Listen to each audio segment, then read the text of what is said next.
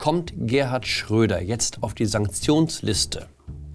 Wie gut ist Putins Armee und weshalb Angela Merkel als die schlechteste Bundeskanzlerin aller Zeiten in die Geschichte eingehen wird? Hallo und herzlich willkommen zu einer neuen Folge von 9 Minuten Netto. Mein Name ist Jan Fleischhauer, ich bin Kolumnist beim Fokus und wir schauen hier gemeinsam auf die Lage in Deutschland. Doris Schröder-Köpf ist ihrem Ex-Mann, Altkanzler Gerhard Schröder, beigesprungen. Man dürfe den Gerd nicht in eine Reihe mit Hitler stellen, hat sie gesagt. Den schlimmsten Diktator der Geschichte auf die Bühne zerren und neben den eigenen Mann stellen, um einen Vergleich abzuschmettern, den bisher niemand gezogen hatte. Also wenn Frau Schröder-Köpf meine Ex wäre, ich würde mich bedanken. Auch seine aktuelle Frau Sojon Schröder-Kim hat sich für ihn verwendet. Am Wochenende setzte sie nach Tagen des Schweigens einen Post auf Instagram ab. Ich habe mir extra ein Insta-Alert eingerichtet, damit ich keine Nachricht aus dem Hause Schröder-Kim mehr verpasse. Sie sei entsetzt, schrieb Frau Schröder-Kim, mit welcher Eilfertigkeit die SPD-Führung eine Kampagne des Springer Verlages gegen ihren Mann unterstütze. Wenn gar nichts mehr geht, dann geht immer noch Kritik an der Bild. Was dem Nazi die Rothschilds sind, das ist dem Sozialdemokraten der Springer-Konzern. Eine unheimliche Macht, die hinter allem Bösen steckt. Die große Frage ist, warum Schröder nicht einfach seine russischen Aufsichtsratsmandate niederlegt. Freunde, die noch Zugang zu ihm haben, sagen, er sieht es so. Nicht er ist der Geisterfahrer, alle anderen sind die Geisterfahrer. In der SPD-Zentrale haben sie jetzt die Tassen mit Schröders Bild drauf aus dem Regal geräumt. In der Ehrengalerie auf der Webseite wurden aus 34 Namen großer Sozialdemokraten 33. Ich erwarte eigentlich stündlich, dass der Altkanzler auf einer der Sanktionslisten auftaucht.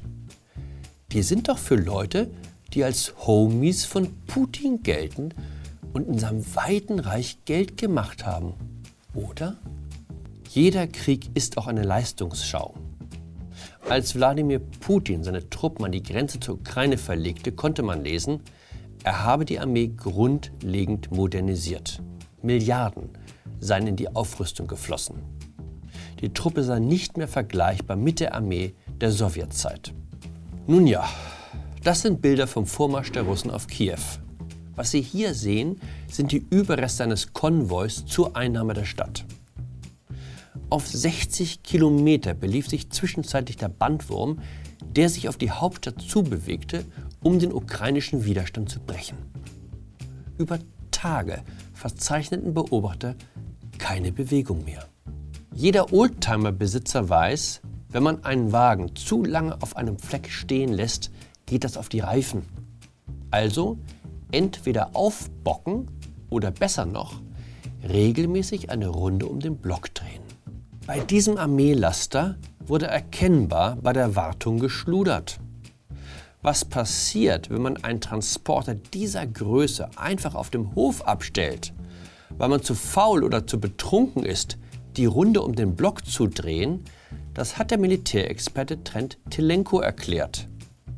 Die Reifenwand wird unter der Sonneneinstrahlung porös, dann macht es irgendwann Bumm.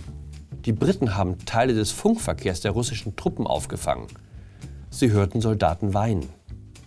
Noch zwei Wochen und sie müssten sich zurückziehen, weil es an Verpflegung und Benzin fehlt.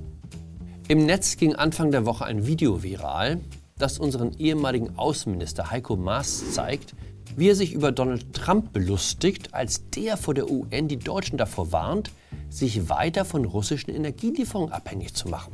Es gibt auch ein offizielles Zitat vom selben Tag, in dem Maas beteuert, es gibt keine Abhängigkeit Deutschlands von Russland, schon gar nicht in Energiefragen.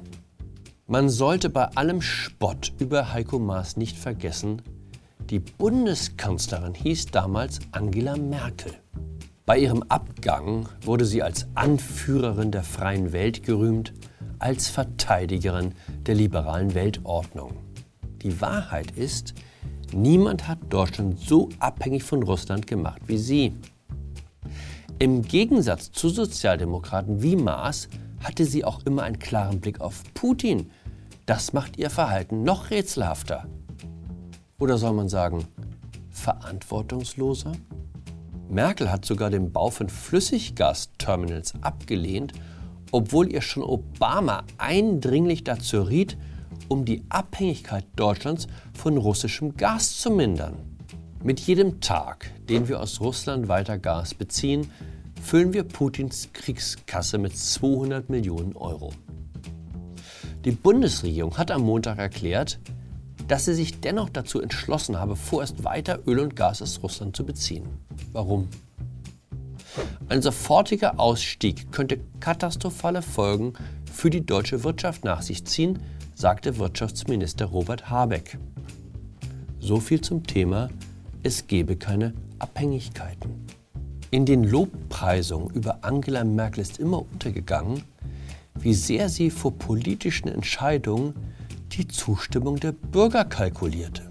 Als ich noch beim Spiegel in Berlin war, schleppte einer der Redakteure eines Tages einen Berg Meinungsumfragen an, die das Kanzleramt in Auftrag gegeben hatte. Das geheim gehaltene Material umfasste 600 Befragungen.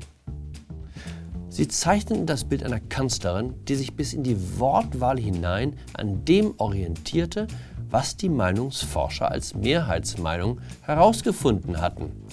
Alles wurde abgefragt. Welche Themen die Bürger beschäftigten, was sie von der Regierung hielten und was sie sich von ihr wünschten. Wir nannten den Artikel Regieren nach Zahlen. Das ist aus meiner Sicht auch eine Erklärung für die im Nachhinein verhängnisvollste Entscheidung der 16 Jahre Merkel, den Ausstieg aus der Kernenergie. Wenige Wochen nach dem Unglück in Fukushima saß ich mit ihr in kleiner Runde bei einem Italiener in Berlin. Auf die Frage, warum ausgerechnet sie, die Naturwissenschaftlerin, deutsche Atomkraftwerke abschalte, obwohl dafür weder wissenschaftlich noch technisch etwas spreche, antwortete die Kanzlerin, auch in meiner Partei wollen die Leute den Ausstieg.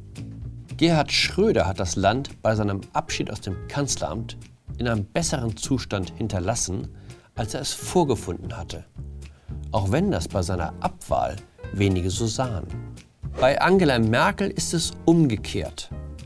Bis zum Schluss gigantische Umfragewerte. Die Girlanden, die ihr gewunden wurden, reichten von hier bis zu Venus.